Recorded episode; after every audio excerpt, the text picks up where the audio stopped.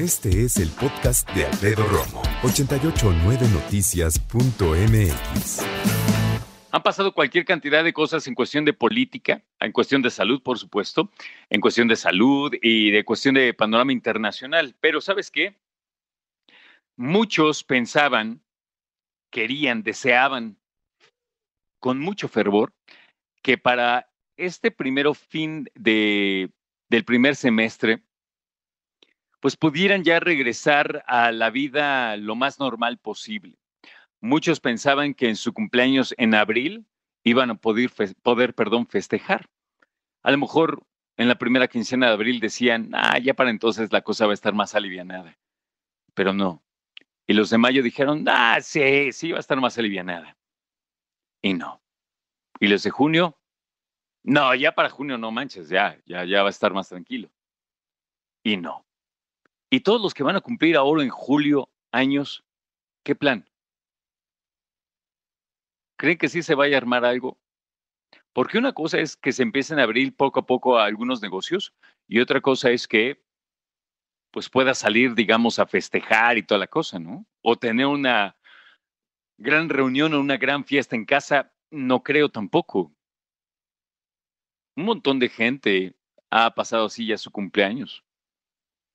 Encerrados con un pastel, sí, con el amor de la familia, que bueno, siempre es importante, pero, pues sí, básicamente sin ninguna otra opción. Y sobre todo, uno como adulto, como dicen, uno como adulto como sea, pero los niños, ¿quién piensa en los niños? ¿Cómo han festejado?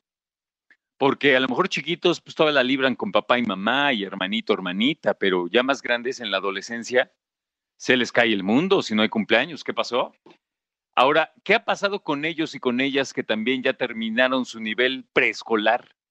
o primaria, se graduaron de sexto, o acabaron la secundaria, o acabaron la prepa, o se graduaron de la universidad o de un posgrado, o lo peor, no han podido graduarse de la universidad o de posgrado porque no se pudo.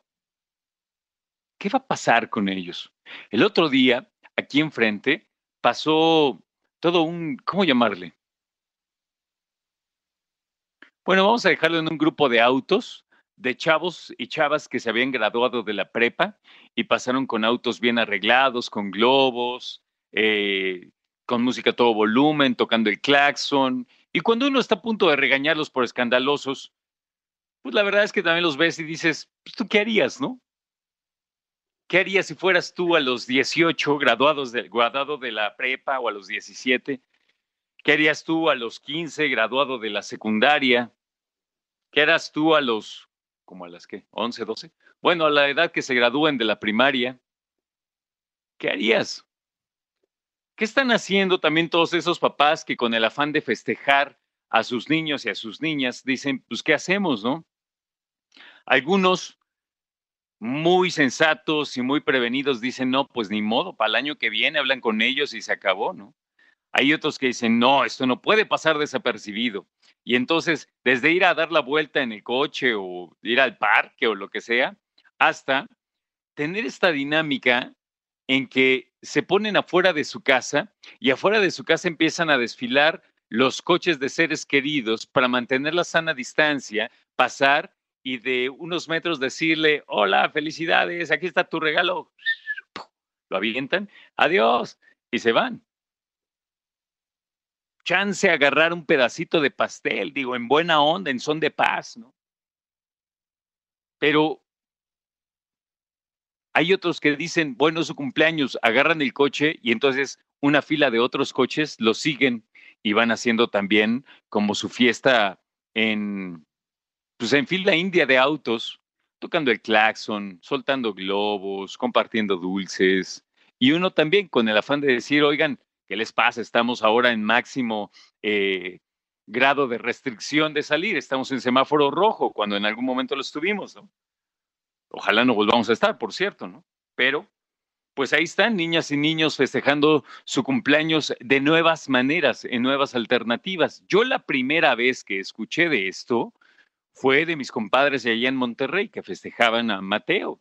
Y así empezó la cosa. Después supe que esa, que será moda, ese estilo de celebrar llegó a la Ciudad de México.